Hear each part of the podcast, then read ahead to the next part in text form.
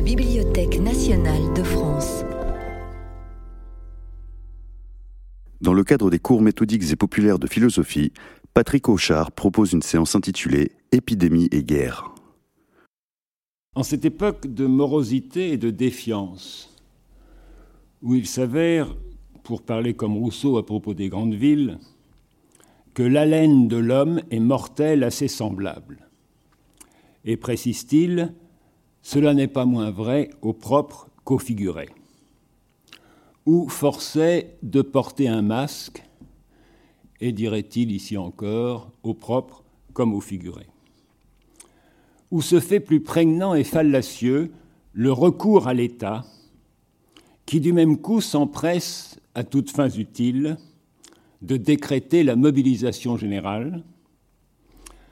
Peut-être vaut-il la peine au-delà du slogan Nous sommes en guerre, d'essayer de réfléchir sur les rapports entre l'épidémie et la guerre, et sans doute n'est-il pas de meilleur biais pour ce faire que de s'en rapporter à Thucydide, au deuxième livre de son histoire.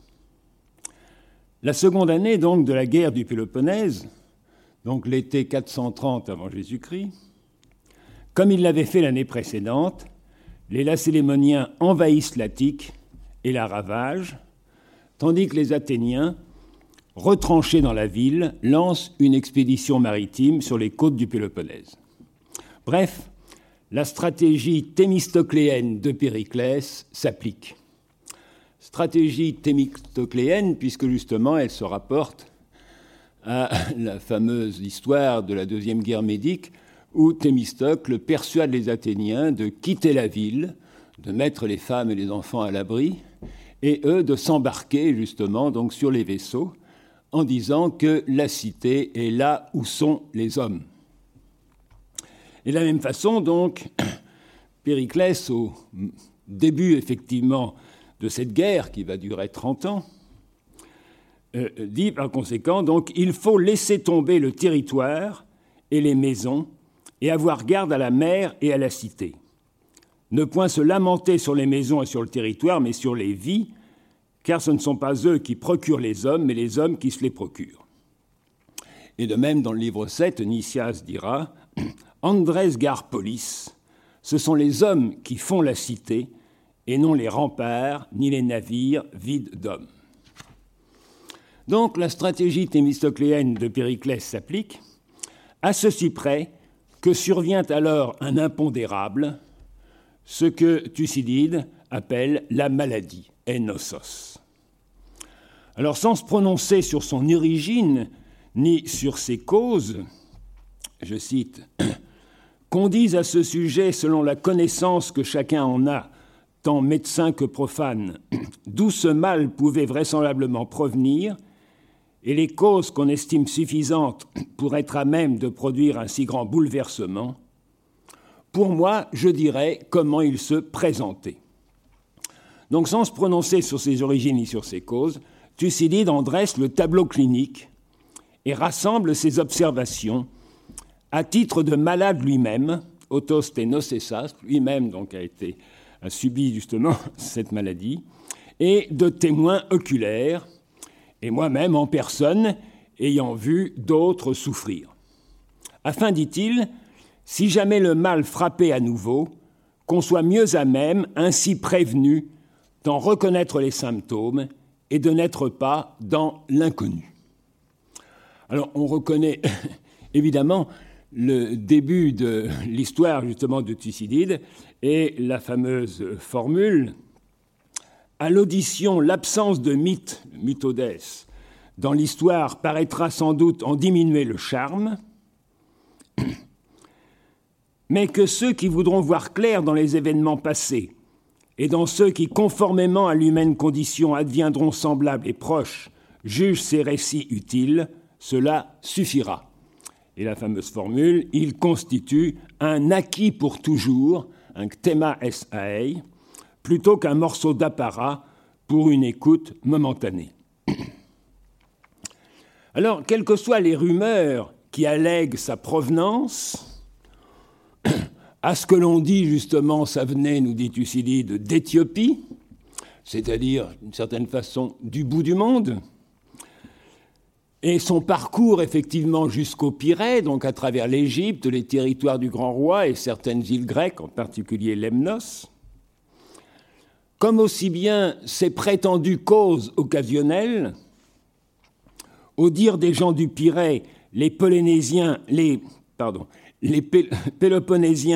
auraient balancé du poison dans les puits, eh bien, le fléau frappe à l'improviste. Et c'est ce caractère de soudaineté que euh, Thucydide souligne. Sans préavis ni raison, sans prophasis, nous dit-il. Cette année-là, de l'aveu unanime, se trouvait être particulièrement indemne des autres affections. Mais quelqu'un était-il auparavant malade? Tout finissait par tourner à ce mal. Cependant, en général, il surgissait sans signe avant-coureur, sans prophasis, c'est-à-dire à la fois sans, sans préavis en quelque sorte et sans raison, mais vous prenez soudain en pleine santé. Et ailleurs, un peu plus loin, et aucune des maladies habituelles ne sévissait parallèlement au cours de cette période. S'il advenait quelques affections, elle aboutissait à ce mal. Donc le mal frappe sans préavis ni raison, aussi bien les aigrotants que les gens en pleine santé, aussi bien les constitutions robustes que les tempéraments fragiles, et quel que soit le traitement administré. Je cite, Aucun corps ne se montra de taille à lui résister, robuste ou faible, mais il s'emparait de tous, même traité par tous les régimes possibles. Alors en l'espèce, donc l'épidémie, c'est le terme que voit Thucydide juste après, donc le loïmos, s'ajoute à la guerre et évidemment touche particulièrement les réfugiés de l'Attique, puisque les Athéniens sont retranchés évidemment dans la ville et que tous les habitants de l'Attique, effectivement, donc, se sont réfugiés en quelque sorte dans la ville. Euh, vu évidemment les conditions d'entassement, nous dit Thucydide, dans lesquelles ils vivent, ils vivent sur les places et les lieux sacrés, sans épargner le corps expéditionnaire, donc les bateaux, les, les expéditions lancées contre le Péloponnèse, qu'elles déciment. Toutefois, cette chose démonique, euh, c'est une grande difficulté justement de savoir ce que ça signifie, un tas daimonia en quelque sorte, ça n'est ni humain ni divin, hein, mais c'est cette chose démonique, cette chose démonique qui passe la mesure et les ressources des humains, rien n'y suffisait, ni médecins qui, traitant le mal pour la première fois, étaient dans l'ignorance, eux-mêmes mourant d'autant plus qu'ils s'en approchaient davantage, ni aucun autre art, hum-, art, humain, en particulier les supplications rituelles et le recours aux oracles. Et de même, un petit peu plus loin, le caractère de la maladie passa en effet toute expression. Craison logou, dont elle était plus forte que ce que l'on peut en dire, que le logos. Et il tombait sur chacun avec une dureté passant la mesure de la nature humaine. Ou encore cette expression un petit peu plus loin, donc le mal déchaînant son ultra-violence, Huper biazomenu. eh bien, cette chose démonique, Périclès entend la disjoindre des tribulations de la guerre comme un surplus inattendu et imprévisible, un supplément d'un autre ordre, absolument hors de compte. Hors du logos, justement, hors de tout rapport et hors évidemment de toute prévision. Je cite Asservisse en effet le cœur ce qui est soudain, inopiné, et ce qui arrive le plus hors de compte, c'est-à-dire donc paralogo. ce qui nous est advenu en plus du reste, surtout au regard de la maladie. Ou même un peu plus loin, cette maladie, seule chose entre toutes qui ait défié notre attente, ou du moins à laquelle justement on ne s'attendait aucunement et on ne pouvait pas effectivement donc euh, euh, s'attendre. donc évidemment, cette maladie, elle vient sans doute ajouter aux épreuves d'Athènes, mais sans rapport intrinsèque avec la guerre, et elle doit donc être soufferte purement et simplement, bon gré mal gré, sous le signe donc d'une stricte nécessité, à l'instar des fonctions purement animales et de ce qui ne dépend pas de nous. La formule de Périclès est évidemment tout à fait parlante. Ferein daimonia anankaios, tate apoton polemion andreios. il faut supporter, on traduit en général ce qui vient du ciel, donc tadaimonia, c'est cette chose effectivement démonique, cette chose qui est de l'ordre de la fatalité en quelque sorte, il faut la supporter euh, comme étant effectivement inéluctable, et ce qui vient des ennemis avec courage. Donc la, distinction des deux, évidemment, est, tout à fait euh, euh, fondamentale. Sans que, justement, dans le cas de l'épidémie, s'y puisse promouvoir quelques valeurs, quelques vertus, quelque excellence, enfin quelque carité en grec, laquelle implique toujours une marge de choix et de résolution au sein même de la nécessité. Par exemple, évidemment, au moment justement de l'entrée en guerre, eh bien, il nous est dit, il était inévitable, il était nécessaire, un Ankayon, hein, ou bien en cédant de se soumettre à l'étranger, ou bien en se risquant de l'emporter.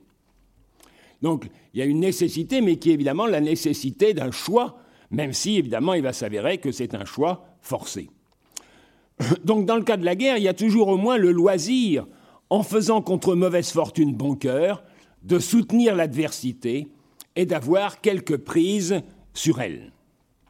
Donc Périclès dira, justement, c'est à la fin du premier livre, au moment de l'entrée en guerre, il faut savoir qu'il est nécessaire d'entrer en guerre, mais si nous l'acceptons de bon cœur, nous aurons des adversaires moins pressants.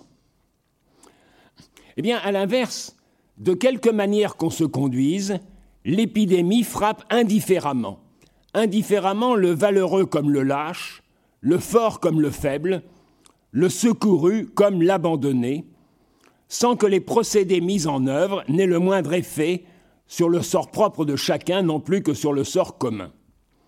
Au point que ces distinctions s'y trouvent confondues et qu'il n'est pas proprement loisible en l'espèce de faire preuve de valeur, de vertu ou d'excellence, mais seulement d'en émettre la vaine prétention. Je cite, S'ils s'approchaient, ils périssaient, tout particulièrement ceux qui prétendaient à quelque valeur, à quelque arrêté, car ils mettaient un point d'honneur à venir, sans s'épargner eux-mêmes, assister leurs amis. Donc c'est là, c'est une prétention à la valeur, mais précisément donc l'épidémie récuse d'une certaine façon dans les procédés que l'on emploie à son égard, hein, eh bien toute manifestation de euh, valeur. Alors, sans doute, les Athéniens mettent-ils sourdement en rapport le fléau avec le conflit? Telle était l'épreuve qui assaillait les Athéniens de tous côtés, à l'intérieur des hommes mourants, ça c'est évidemment le fait de l'épidémie, à l'extérieur un territoire, ravagé. Dans son malheur, comme on peut s'y attendre, on se remémorait tout particulièrement ce vers que les anciens affirmaient avoir chanté autrefois, viendra la guerre dorienne et avec elle l'épidémie, l'oïmos. Maintenant, Thucydide nous indique malicieusement qu'il y a une discussion justement sur le terme loïmos. Le, même vers, évidemment, est cité en disant limos, c'est-à-dire la, famine, la disette, en quelque sorte. Hein. Et il nous dit justement que si une autre fois, justement, pendant la guerre survient une disette, eh bien, on citera ce vers en disant donc limos et non pas euh. Alors je cite encore un petit, peu plus loin. Comme la maladie les frappait en même temps que la guerre, ils avaient changé de sentiment et incriminé Périclès sous le grief qu'il les avait persuadés d'entrer en guerre et qu'il était cause des malheurs dans lesquels ils étaient tombés. Se trouvant alors dans l'impasse, ils cherchaient querelle à Périclès. Vous voyez, la formule d'ailleurs est très vague d'une certaine façon. Hein. Il, n'incrimine pas à probablement parler Périclès d'être la cause effectivement donc de l'épidémie, mais évidemment ça, forme un tout et, il y a là justement une concomitance. Donc s'ils tiennent Périclès pour responsable de l'entrée en guerre et de ses conséquences, même euh, comme déjà d'ailleurs l'année précédente, il le jugeait responsable à Ition, la cause en quelque sorte de tout ce qu'ils enduraient, puisque c'est lui justement qui les avait persuadés d'entrer euh, euh, en guerre. Donc il vient bien Périclès pour responsable de l'entrée en guerre et de ses conséquences, mais il n'en va pas clairement de même pour l'épidémie, qui certes contribuent à leur animosité à son encontre, sans qu'ils en fassent proprement état. Je cite encore ce discours de Périclès, même si est survenue en dehors de nos prévisions cette maladie, seule chose qui soit arrivée sans que nous nous y attendions. Et je sais bien qu'elle contribue à me faire davantage haïr, mais ce n'est pas juste. À moins, quand vous arrivera un bonheur inopiné, que vous ne m'en attribuiez aussi le mérite. Là aussi, évidemment, la formule est assez euh, savoureuse. Donc il suffit, semble-t-il, que Périclès leur remontre le caractère indu de cette, imputation. Ça n'est pas juste, donc, de me haïr à cause de l'épidémie, pour qu'ils s'en tiennent au seul grief de la guerre et de ses conséquences privées. Donc, quant à eux, en masse, ils se laissèrent persuader par ces arguments, et sans plus envoyer d'émissaires aux Lacélémoniens, ils se portaient à la guerre avec plus d'élan, tout en déplorant chacun pour soi ce qu'ils subissaient. Donc il y a là une différence qui est faite entre la cité en masse, effectivement, qui se livre à la guerre avec ardeur, évidemment, chacun déplorant les pertes qu'il subit, puisque le territoire tout autour de d'Athènes se trouve euh, ravagé.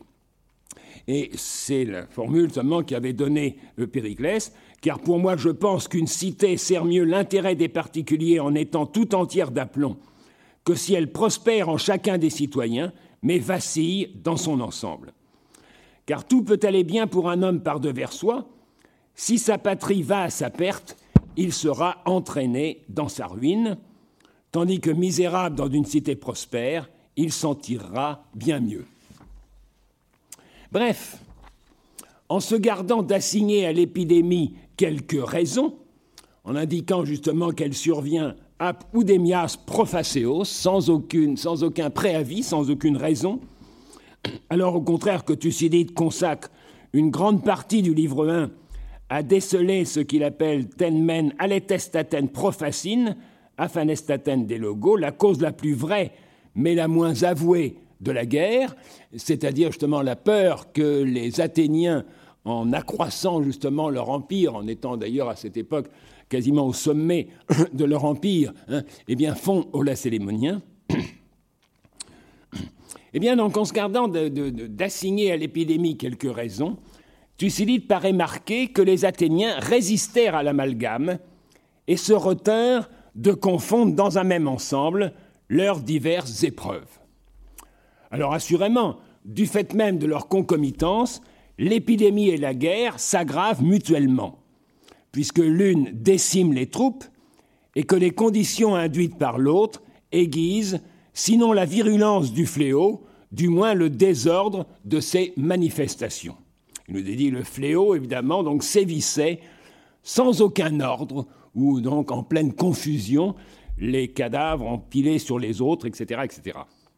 Mais ces deux malheurs restent aux yeux des Athéniens sans rapport intrinsèque, si bien qu'ils affrontent l'un résolument après avoir vainement tenté de l'écarter, c'est la guerre et les quelques efforts qu'ils ont faits auprès des Lacélémoniens pour essayer d'arranger les choses, mais évidemment en vain, et qu'ils endurent l'autre, donc l'épidémie, sans sourciller, ni plus chercher de dérivatifs ou de boucs émissaires. Comme Plutarque le dit justement dans son Périclès, comme ceux que la maladie fait s'emporter follement contre un médecin ou un père. Mais s'il en est ainsi des Athéniens, une dernière fois convaincus par Périclès, enfin pas de manière aussi facile, au moins non sans avoir apaisé ce qu'il appelle leur orgueil, leur colère, hein, en lui infligeant une amende, avant de lui remettre de rechef la conduite de leurs affaires et de les lire stratèges pour la quinzième ou seizième fois. Puis, peu de temps après, à rebours, comme la foule se plaît à le faire, ils l'élurent comme stratège et lui confièrent la direction de toutes les affaires, puisqu'ils le jugeaient justement comme le plus capable de ce point de vue. Donc si les Athéniens font bien justement cette différence, cette sorte d'hétérogénéité qu'il y a entre l'épidémie et la guerre, eh bien il me semble que peut-être qu'il n'en va pas de même pour Thucydide. En tout cas, force est de convenir qu'il ne laisse pas de multiplier les marques d'accointance entre l'épidémie et la guerre. J'essaie de les marquer rapidement. D'abord, n'est-ce sans doute pas un hasard si le récit de l'épidémie fait immédiatement suite à l'oraison funèbre et à son exaltation rituelle de la belle mort?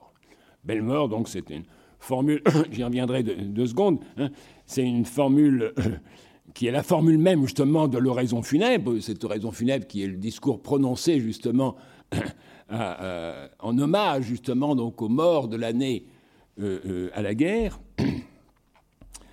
et qui a été en particulier tout à fait euh, mis en évidence par Vernant, Jean-Pierre Vernant, la belle mort et le cadavre outragé dans son livre L'individu, la mort, l'amour, soi-même et l'autre en Grèce ancienne et qui renvoie d'ailleurs lui-même à, Nicole Leroux.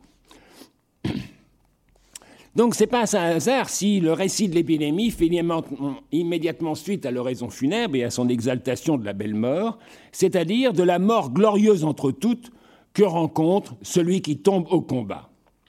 Ni à l'inverse, si la réflexion sur la guerre civile à Corcyre est immédiatement suivie, c'est au livre 3 de Thucydide, par l'évocation d'un retour de flamme de la maladie à Athènes, au beau milieu de surcroît des premières menées siciliennes, des premières menées justement qui vont conduire à cette désastreuse expédition de Sicile où euh, Athènes va perdre une grande partie justement donc de sa euh, puissance.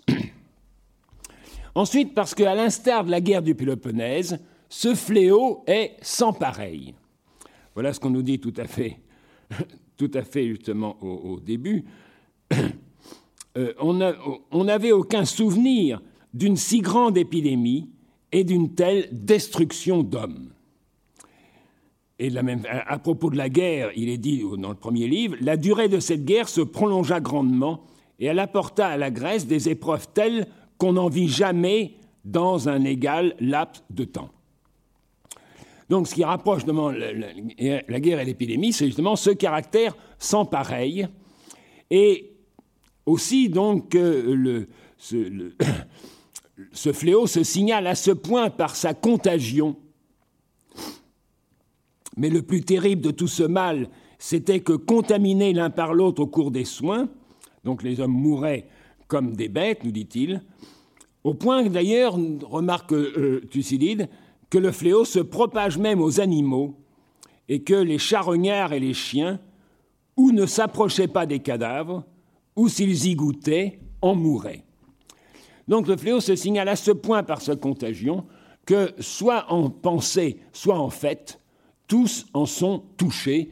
C'est la formule même qui avait été employée également donc pour la guerre, voyant de plus que le reste du monde grec se mobilisait pour joindre l'un ou l'autre camp soit immédiatement, soit en projet, de telle sorte, d'une certaine façon, que la guerre du Péloponnèse soit en quelque sorte une sorte de première guerre mondiale. Et qu'en particulier, tout effort pour y remédier ne fait que le précipiter.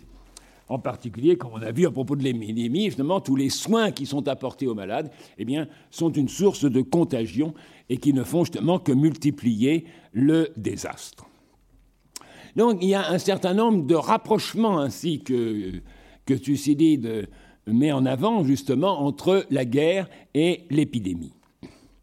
Or évidemment, en contraste avec la belle mort qui consacre le ressort des hommes qui ont donné leur vie pour la patrie, Upertes patridas, patridas plutôt. Je cite par exemple ce, passage de l'oraison funèbre. On sait que l'existence est faite de vicissitudes diverses, mais le ressort, la chance d'une certaine façon, revient à ceux à qui échoit le plus glorieux, soit comme eux en fait de mort, soit pour vous, donc les, survivants et les proches de ceux qui sont tombés à la guerre, hein, en fait d'affliction, et qui ont eu une vie si bien mesurée que le bonheur y coïncide avec la fin. Alors, cette, belle mort, en quelque sorte, hein, c'est la mort de ceux qui ont choisi d'affronter le plus beau des risques, tenant le châtiment des adversaires pour plus désirable et considérant en même temps le risque comme le plus beau, ce risque comme le plus beau, ils ont voulu en le courant châtier les uns et embrasser l'autre, et en particulier donc embrasser la gloire. Et ils ont ainsi fourni en quelque sorte à la cité la contribution la plus éclatante. Caliston et Ranon, abandonnant à la cité donc la plus belle cote-part. Les, Ranos, c'est la cote-part justement dans un, dans un banquet commun en quelque sorte que chacun apporte au, pot commun, disons.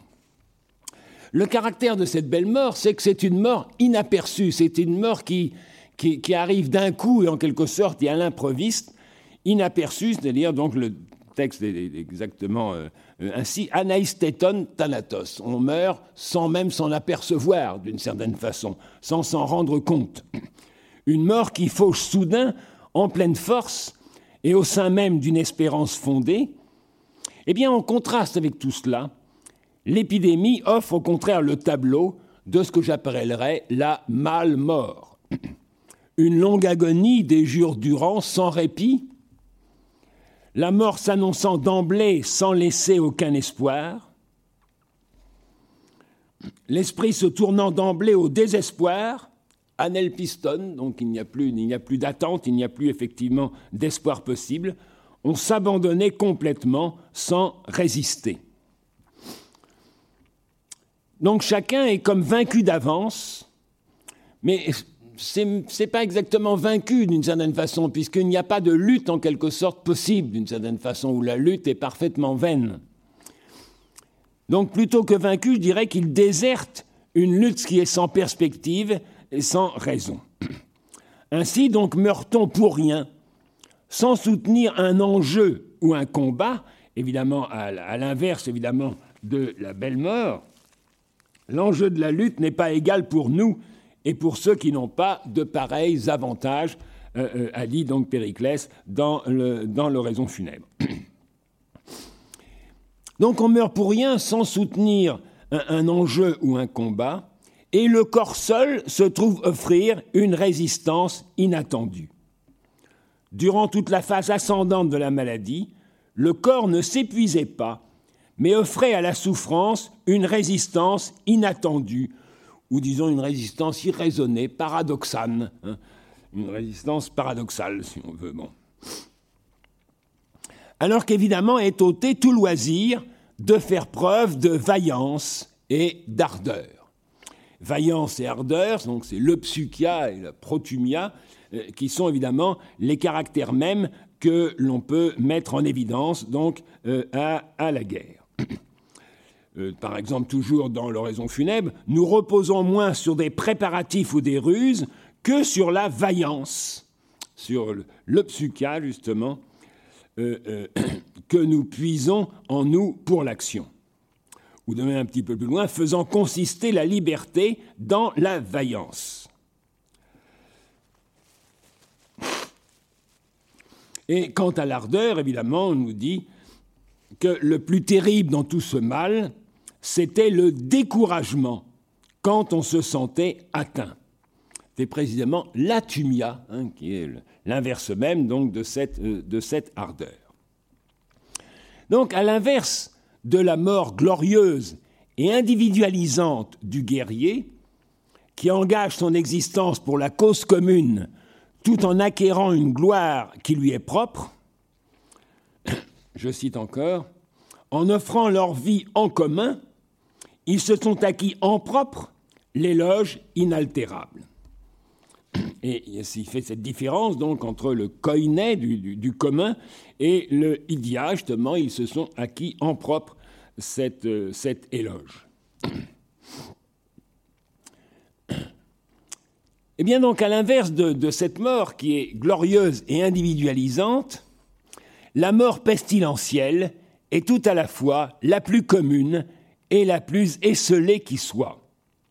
Marquée qu'elle est de ce découragement, de cette atumia, qui fait mourir, je dirais, comme un chien, ou plutôt comme, dit euh, Thucydide, osperta probata, comme, comme dans les troupeaux, en quelque sorte, qui fait mourir, comme les troupeaux, justement, se trouvent euh, décimés par une zoonose.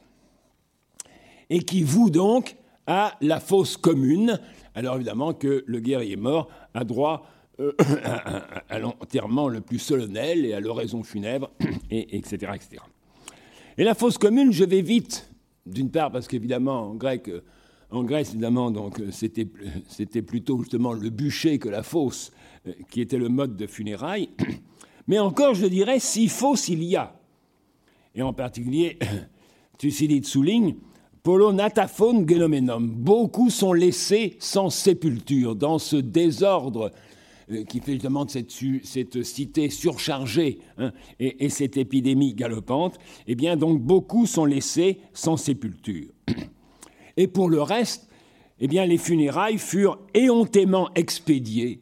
Et Thucydide parle justement donc de funérailles honteuses ou de funérailles scandaleuses, Anais Kunton Tekas, sans plus même procéder aux lamentations rituelles, nous dit-il, eh bien, on profitait d'un bûcher que d'autres avaient dressé pour se débarrasser hâtivement de ses morts. Et c'est évidemment cette vision que l'on trouve chez Thucydide que Lucrèce reprendra dans le passage célèbre euh, qui clôt euh, son euh, poème, donc de ce bûcher autour desquels justement, eh bien, on jette pêle-mêle les morts pour s'en débarrasser. Donc quand la mort au combat vaut comme l'affirmation suprême d'une solidarité civique au sein de laquelle il est loisible à chacun de s'illustrer, de se faire un nom, eh bien la mort anonyme que cède l'épidémie consacre au contraire, sous l'effet de la démoralisation, donc c'est plus seulement l'atumia, le découragement, mais c'est ce que Thucydide appelle l'anomia, la manière dont on se sort en quelque sorte de la loi, dont on ne respecte plus les lois.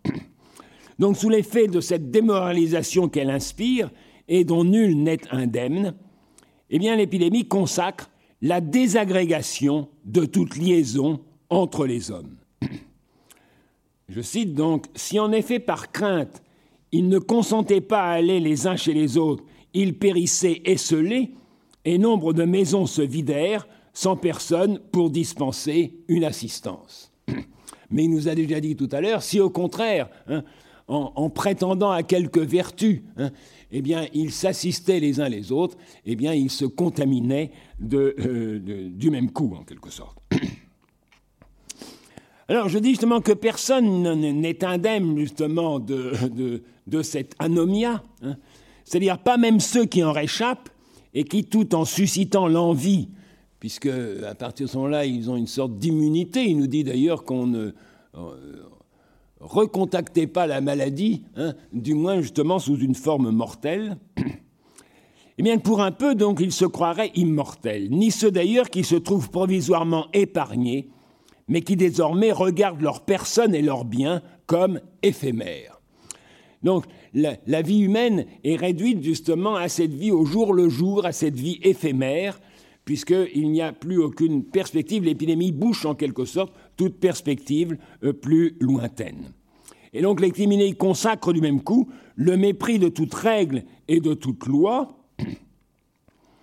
Il versait dans le mépris des lois tant divines qu'humaines, où il versait justement dans ce comble de l'anomia, de l'anomie. Bref, ce que les minimums consacrent, eh bien, c'est justement le désordre et la confusion. J'ai déjà cité justement ce texte tout à l'heure. La ruine ou le fléau sévissait sans le moindre ordre, ou des nicosmos, ou en pleine confusion, et des moribonds gisaient les uns sur les autres. Vouant donc à une existence sans perspective, au-delà de l'immédiat et du jour même de cette existence en quelque sorte éphémère. De sorte qu'on visait des résultats rapides orientés vers le plaisir, tenant les vies et les biens pour également éphémères. Peiner d'avance pour un but jugé beau n'inspirait aucun zèle, aucune protumia justement donc à personne.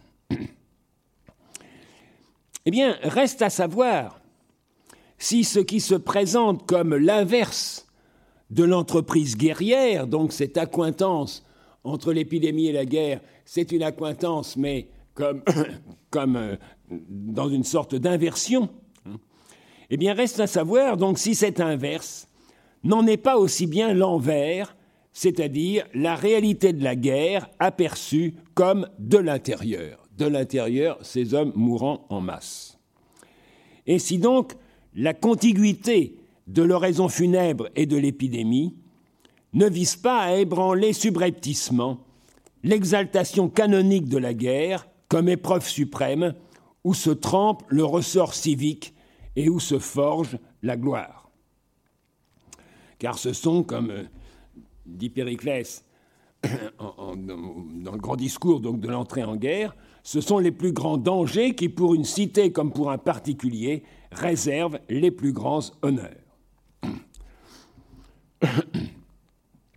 Alors à cet égard, il y a évidemment un paradoxe étonnant sous la plume de Thucydide, l'Athénien, sévère censeur des logographes, c'est-à-dire, disons, des historiens euh, euh, euh, avant lui. Je cite par exemple,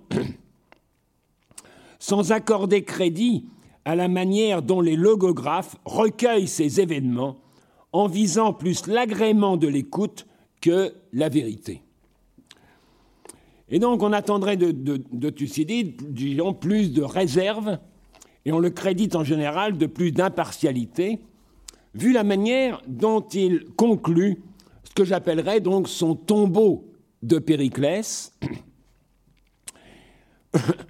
puisque Thucydide ne mentionne même pas la mort de Périclès, qui aura lieu à peu près un an après, et d'ailleurs du fait de l'épidémie, il mourra justement donc de l'épidémie, mais euh, euh, son discours après justement, au moment au contraire donc de l'épidémie, eh bien est suivi par une sorte de tombeau de Périclès justement où euh, Thucydide fait son éloge.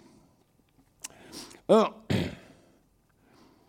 par exemple, donc ils ne succombèrent qu'après s'être épuisés eux-mêmes à force de dissensions intestines, tant surabondaient alors les ressources à partir desquelles Périclès avait prévu que la cité l'emporterait à la guerre, et même tout à fait aisément, contre les sols péloponnésiens. Alors, cette manière justement de conclure, je dirais, semble annoncer les versions chauvines qu'à l'instar de la légende des tyrannoctones, les écrivains et orateurs du siècle suivant ne manqueront pas d'ourdir pour dénier qu'Athènes eût perdu la guerre, voire même soutenir effrontément, effrontément qu'elle l'a gagnée. Alors, sur les légendes des tyrannoctones, il en parle au passage, en particulier donc au livre 6 de, de son histoire, pour expliquer donc l'animosité du peuple envers Alcibiade, suspect d'aspirer à la tyrannie au moment où il lance l'expédition de Sicile. Donc, ce qui veut dire d'ailleurs que cette expédition de Sicile, mais je ne veux pas rentrer dans le détail, hein, part sous d'assez mauvais auspices, hein, euh, puisque son initiateur est celui à la tête qui, prend la tête justement de cette expédition, Alcibiade, hein, eh bien, est rappelé presque immédiatement à Athènes pour euh, euh, affronter justement donc un procès en impiété. Alors voilà ce que dit Thucydide donc à ce, à ce propos. Et à, l'encontre justement de la légende, il rétablit la vérité des faits à propos des tyrannoctones. Le peuple sachant, pour l'avoir ouï dire, que la tyrannie de Pisistrate et de ses fils était devenue lourde vers la fin, et que de surcroît, ce n'étaient même pas les citoyens et Harmodios qui l'avaient renversé, mais bien les Lacédémoniens. Donc la légende des tyrannoctones qui avait débarrassé, vous savez, c'est le couple Harmonios et Aristogiton, hein, qui euh, aurait débarrassé justement Athènes des Pisistratides, des fils, évidemment de Pisistrate, des tyrans, hein. eh bien elle est évidemment euh, tout à fait fausse d'une certaine façon. Hein. D'abord parce que ce n'était pas le tyran lui-même, mais son frère, qui était en but à l'animosité d'Harmodios et d'Aristogiton et de surcroît, hein, euh, parce que le tyran lui-même, Hippias, hein, eh n'avait été euh, délogé justement que quelques années plus tard, hein, et pas du tout par le fait de citoyens athéniens, mais par le fait des, euh, des Lacédémoniens.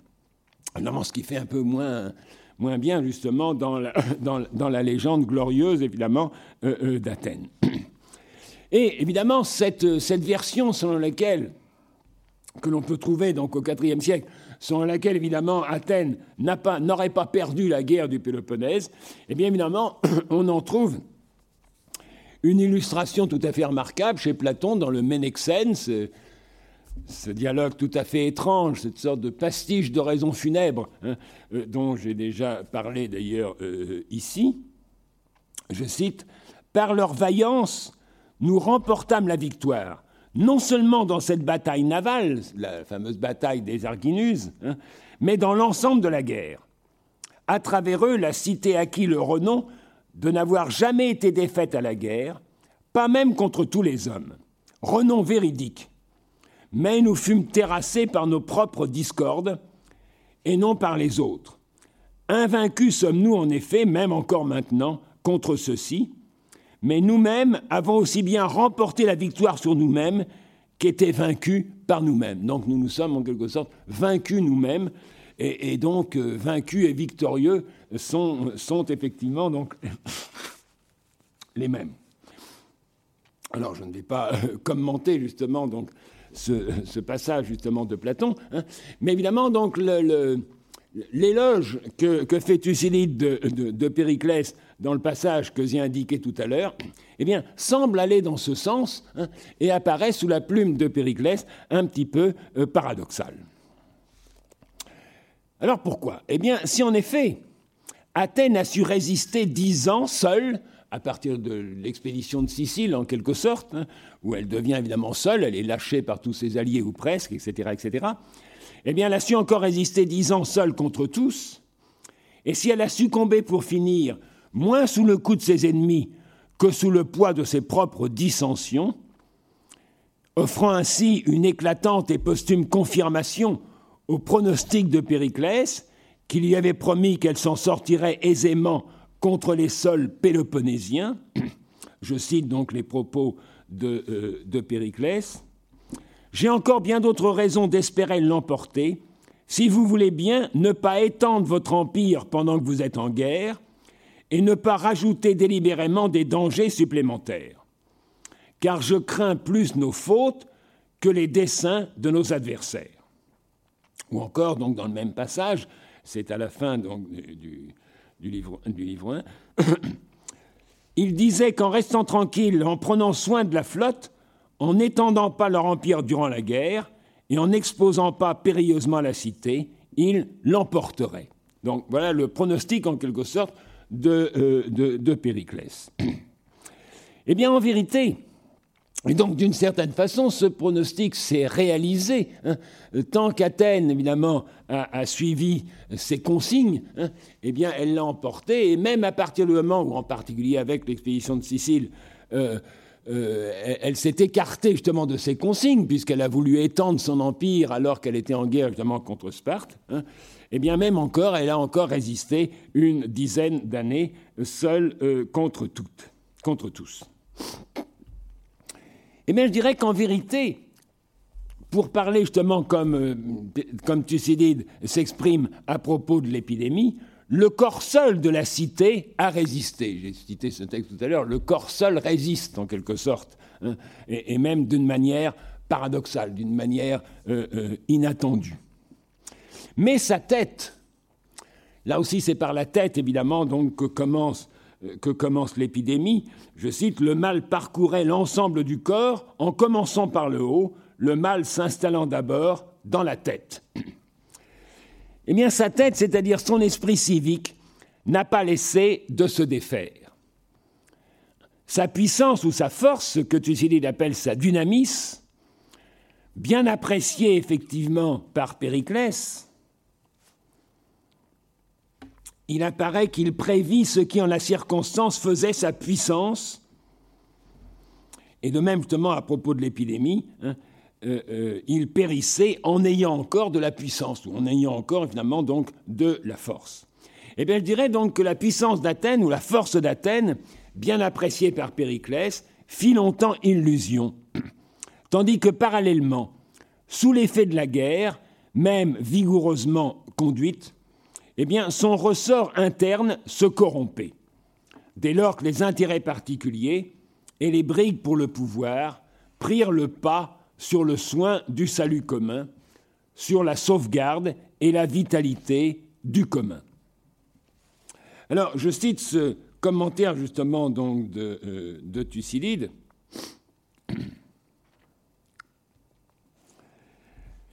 C'est qu'après, en quelque sorte, donc Périclès, eh bien, ils suivirent leurs ambitions propres et leurs propres avantages, c'est-à-dire les, les, gouvernants, en quelque sorte, donc, à Athènes.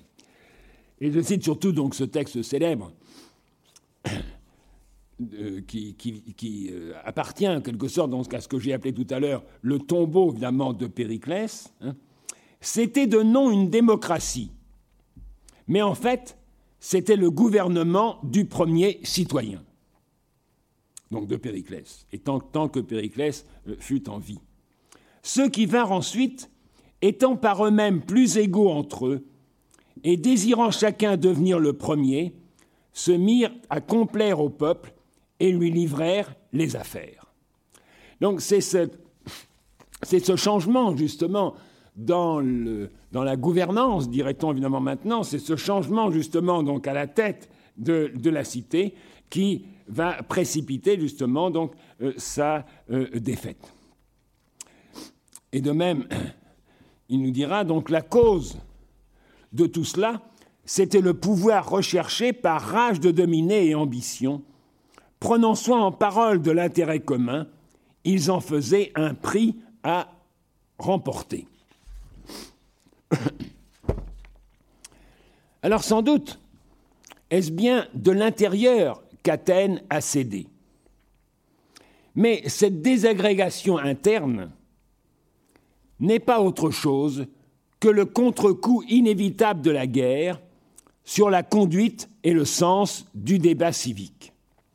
Contre-coup inaperçu par Périclès, qui ne l'a ni prévu dans sa rigueur, ni fait entrer en ligne de compte. Même si, évidemment, Périclès nous dit, j'ai déjà cité le texte tout à l'heure, qu'il redoute plus nos propres fautes que les desseins de nos adversaires. Et voilà donc le, commentaire en quelque sorte de Thucydide. Il en résulta toutes les autres fautes, comme on peut s'y attendre dans une grande cité, à la tête d'un empire. Mais qu'est-ce qu'il en est de ces fautes? Eh bien, il ne s'agit pas tellement justement d'erreurs stratégiques dans la conduite de la guerre, mais plutôt de la perte de vue de l'intérêt commun dans une cité qui est désormais vouée à la guerre civile. Alors évidemment, dans ces fautes, il, Thucydide continue, et particulièrement l'expédition de Sicile, dont la faute ne tint pas tant à une erreur du jugement sur ceux qu'on attaquait, donc on avait sous-estimé en quelque sorte la résistance que les, certaines euh, cités de Sicile, et en particulier Syracuse, allaient opposer justement euh, à Athènes, qu'au fait que ces promoteurs ne reconnurent pas les besoins du corps expéditionnaire, mais que tout occupés à s'entre-déchirer pour la direction du peuple, ils affaiblirent l'armée et se mirent les uns par les autres et mirent les uns par les autres le désordre dans la cité.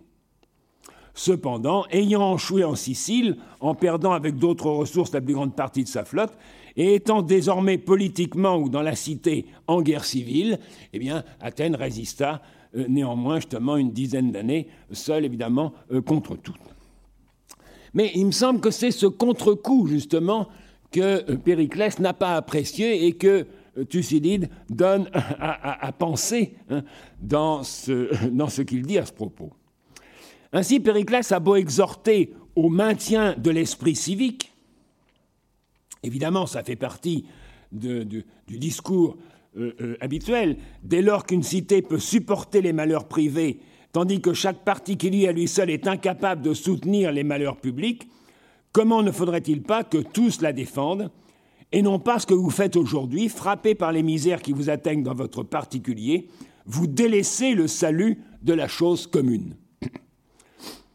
Et il a beau, il a beau justement euh, appeler à la résistance contre la bassesse, votre esprit est trop bas pour vous tenir ferme à vos résolutions, il a beau appeler à ne pas se focaliser sur ta parenta, sur les choses présentes, sans voir plus loin que le bout de son nez. Je cite encore, en disant cela, Périclès s'efforçait de désamorcer la colère des Athéniens à son encontre et de détacher leur esprit des épreuves présentes. Apoton parenton dainon.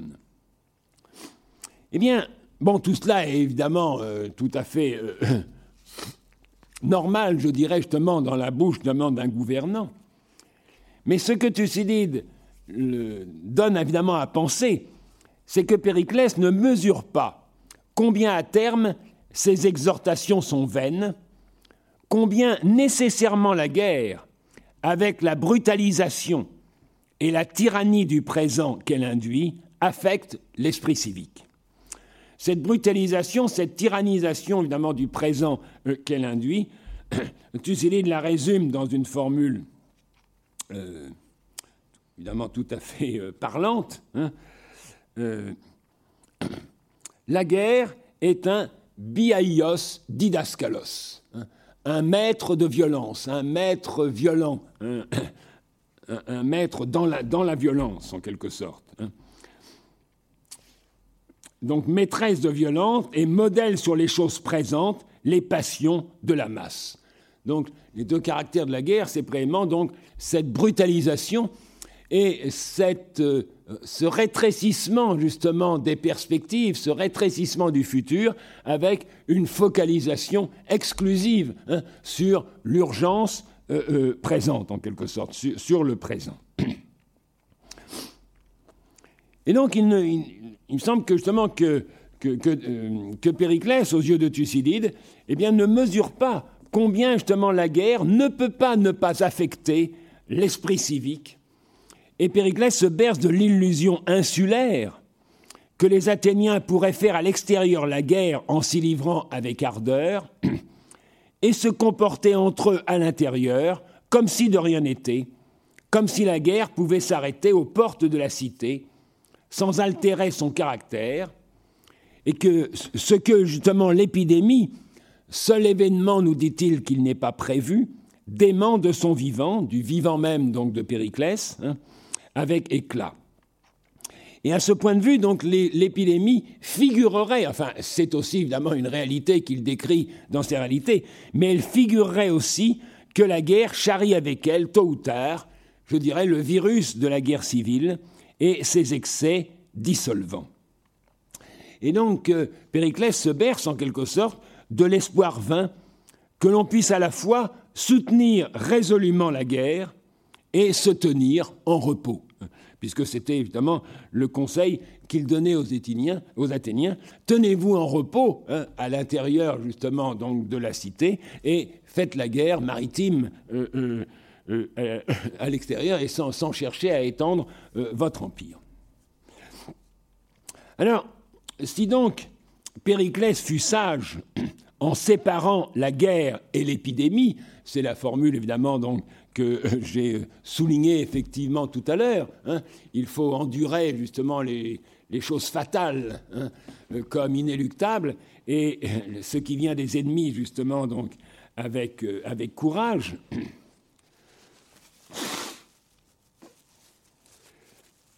Et s'il fut sage donc en convainquant les Athéniens à cet égard, eh bien, cette sagesse trahit aussi un aveuglement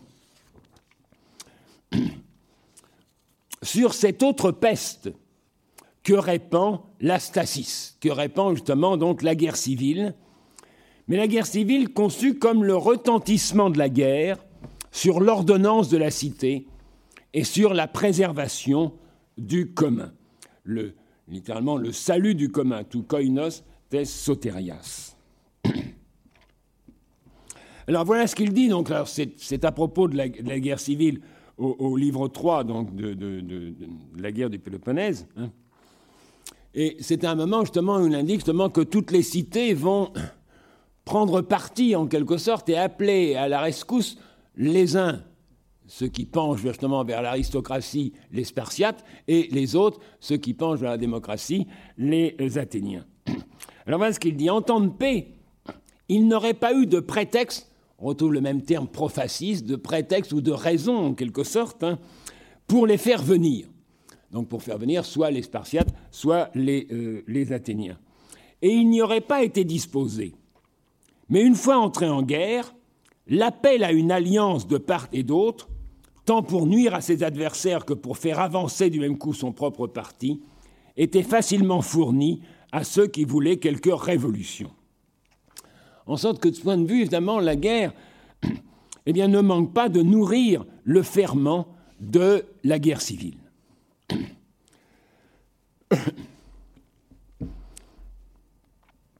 Et donc, si, si Périclès fut avisé en fixant la stratégie à suivre dans la conduite de la guerre, eh bien, par contre, il ne s'avisa pas que la guerre finit par conduire les hommes plutôt qu'ils ne la conduisent, et qu'elle les instruit par et à la violence, biaios didaskalos, dont j'ai parlé évidemment tout à l'heure.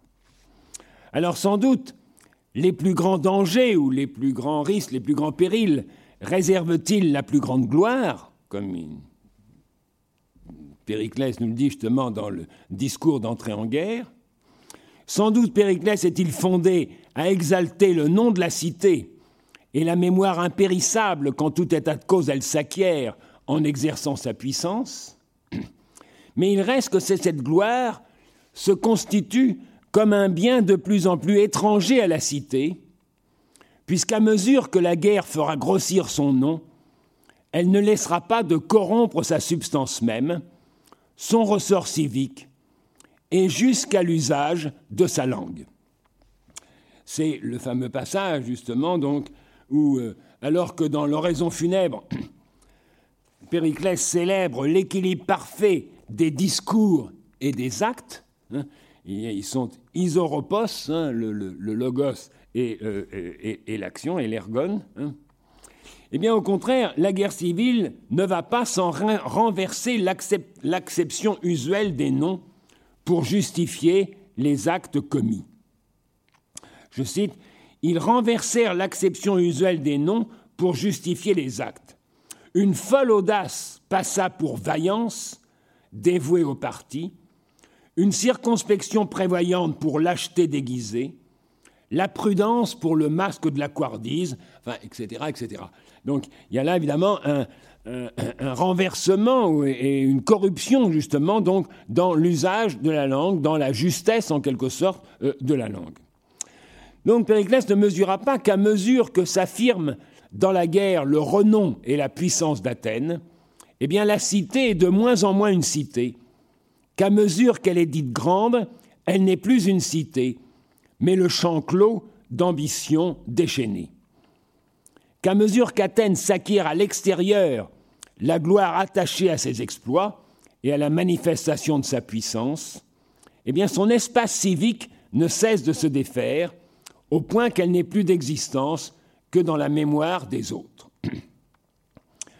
Alors, de cette liaison paradoxale qui signe le paradoxe même de la guerre, conjuguant la gloire et la décrépitude, la guerre extérieure polémos et la guerre intérieure, la guerre civile stasis, eh bien Périclès n'a pas eu le moindre soupçon, du moins le, Périclès évidemment de Thucydide, puisqu'il n'envisage le fléchissement d'Athènes que sous le registre tout à fait général d'une loi naturelle. Je cite si même il nous arrive, puisque bon, c'est au moment justement où il, demande justement de faire la guerre avec énergie, avec élan, avec ardeur, etc., etc. Et il évoque néanmoins ce point, si même il nous arrive jamais de fléchir, entre parenthèses, car toute chose par nature connaît aussi le déclin. Mais ça sera justement bien plus tard, et, etc., euh, etc. Bon. Et donc il, n'envisage le, fléchissement d'Athènes que sous le registre d'une loi naturelle et non pas en rapport essentiel avec la guerre. Donc le paradoxe que souligne Thucydide, c'est qu'assurément la guerre offre l'occasion suprême de la belle mort, de s'attirer la gloire qui revient à ceux qui sont morts pour la cité, mort dont la beauté tient précisément à ce qu'elle porte au plus haut l'affirmation du lien civique, de cet espace public où il est beau de se mettre en évidence. il dira par exemple dans l'oraison funèbre, même en effet pour les pires par ailleurs. Donc il y a aussi des, des bons à et même des vauriens justement, qui euh, vont à la guerre et qui d'ailleurs euh, y meurent euh, courageusement. Même pour les pires par ailleurs, il est juste que la vaillance guerrière déployée pour la patrie prenne le pas. Effaçant le mal par le bien, ils méritent davantage du public qu'ils n'ont causé de tort dans l'ordre privé. Donc la guerre rachète en quelque sorte tous les manquements euh, éventuels dans l'ordre du privé. Le courage à la guerre, justement, rachète ceci. Alors, c'est évidemment ce thème, notamment, est, développé d'une manière extraordinairement ironique au, début du Ménexène de Platon, où Socrate commence par dire Ah, c'est formidable, effectivement, de mourir à la guerre. Hein. Même si on est le dernier des derniers, le dernier des vauriens, hein, eh bien, on a droit à une oraison funèbre où on célèbre euh, notre grandeur. Hein. on a droit aux plus belles funérailles euh, et, à être enterré dans le céramique euh, dans les, dans, les, lieux, évidemment, donc les, plus célébrés. Mais en même temps, par conséquent, donc, euh, en même temps, la guerre ne peut manquer de disloquer ce au nom de quoi, ce pour l'affirmation de quoi il est beau de mourir, à savoir justement l'espace civique comme lieu où dans l'égalité il est débattu de la justice. Parce qu'il y a évidemment un rapport tout à fait étroit hein, entre le caractère public, l'espace public où il est possible, loisible de se mettre en évidence, hein, et puis ce caractère justement donc de l'égalité, hein, de, traiter justement d'égal à égal. Je cite quelques passages de Thucydide. L'injustice de leur côté est patente, appelée à faire juger l'affaire d'Épidame, bon c'est propos des corps syriens, mais je ne vais pas rentrer dans le détail, ils ont résolu de soutenir leurs revendications par la guerre plutôt que par l'égalité de droit. Malone est au ISO et Blutessan, etc. Bon. Et de même dans un autre passage, mais celui qui, avant de débattre, place ses actes comme ses paroles à égalité. C'est cette égalité justement qui est ici euh, euh, euh, foncière justement donc de, ce caractère justement donc de l'espace public. Eh bien, la guerre donc ne peut, ne peut que disloquer justement donc cet espace public, pour autant que la guerre impose la recherche sans mesure de l'avantage et de la domination. La guerre, justement, ne se fait pas d'égal à égal, ou si elle se fait d'égal à égal, c'est en recherchant justement donc la domination, et c'est en recherchant l'inégalité. Fût justement jusqu'à l'extermination des adversaires. Il nous dit par exemple, donc, car ce type de réunion, c'est-à-dire les éthéries, disons les partis, mais euh, bon, c'est un terme là qui serait difficile, disons plutôt donc les factions. Hein. Ce type de réunion ne vise pas l'utilité en se conformant aux lois existantes, mais à la domination en violant les lois établies. Et l'extermination des adversaires, c'est effectivement ce qui euh, euh, a lieu à la guerre, et en particulier donc dans la guerre civile. Je cite par exemple la manière dont se termine la guerre civile à Corcyre, l'actuel Corfou. Hein. C'est d'une telle manière que les Corcyréens de la montagne furent exterminés par le Parti populaire, et la guerre civile qui avait pris une grande ampleur prit fin, du moins pour cette guerre. D'un des deux partis, en effet, il ne restait rien qui fût digne de mention. Donc c'est cette guerre justement jusqu'à jusqu'à qui, peut aller du moins donc jusqu'à l'extermination et il en est plusieurs exemples dans l'histoire de, euh, de Thucydide. En regard de quoi? Le foyer même de la civilité, c'est-à-dire l'affirmation du commun et de l'égal, elle, elle apostrophe, eh bien n'est plus évoqué qu'en manière de prétexte spécieux. J'ai déjà cité le passage on dit justement donc Tamenkaina logo therapeontes. Ils prennent soin, ils prennent soin du commun, des choses communes, logo, hein, en parole, hein, uniquement en parole, et à titre de prétexte spécieux, dès lors justement que l'hétérie, c'est-à-dire la faction, ou disons la complicité, je cite vraiment ce passage, et la confiance entre eux, donc dans une hétérie, dans cette sorte de, faction qui se forme donc à l'intérieur de la cité et qui va disloquer en quelque sorte l'espace civique, hein, eh bien la confiance entre eux tirait sa force moins de la loi divine que du crime commis en commun. Du crime ou du moins l'illégalité, hein, paranomessai, koine, koineti paranomessai, que de commettre quelque illégalité justement donc en, euh, en commun. Et c'est cette complicité dans le crime ou dans l'illégalité au moins, justement, donc, qui soude euh, qui soude la faction, qui soude donc cette sorte de complicité partisane dans une commune recherche de l'inégalité. Même le lien de parenté devient plus étranger que le lien partisan qui mettait plus à même d'oser sans retour. Et cette, commune recherche, en quelque sorte, de l'inégalité, hein, eh bien, prend le pas sur tout autre commerce entre les hommes. Donc, sous la brutale contrainte du présent, qui rétrécit évidemment le champ des possibles, qui, rétrécit ce que Thucydide appelle l'euporia, hein, l'ouverture, des, chemins effectivement euh, possibles que la paix euh, garantit en quelque sorte. Hein et qui tarit effectivement tout débat, eh bien, les hommes vivent et meurent en se rabattant soit sur la pure individualité privée, c'est sans doute le sort de ceux que Thucydide appelle des mésaton polytones, donc ceux parmi les citoyens qui étaient au milieu, au milieu, donc pris entre les deux factions en quelque sorte, hein, et qui étaient en but, je cite, au massacre des deux parties, soit parce qu'ils ne les soutenaient pas, soit parce qu'on trouvait odieux qu'ils s'en tirent, qu'ils s'en tirent eux non, et non pas évidemment les, euh, les autres.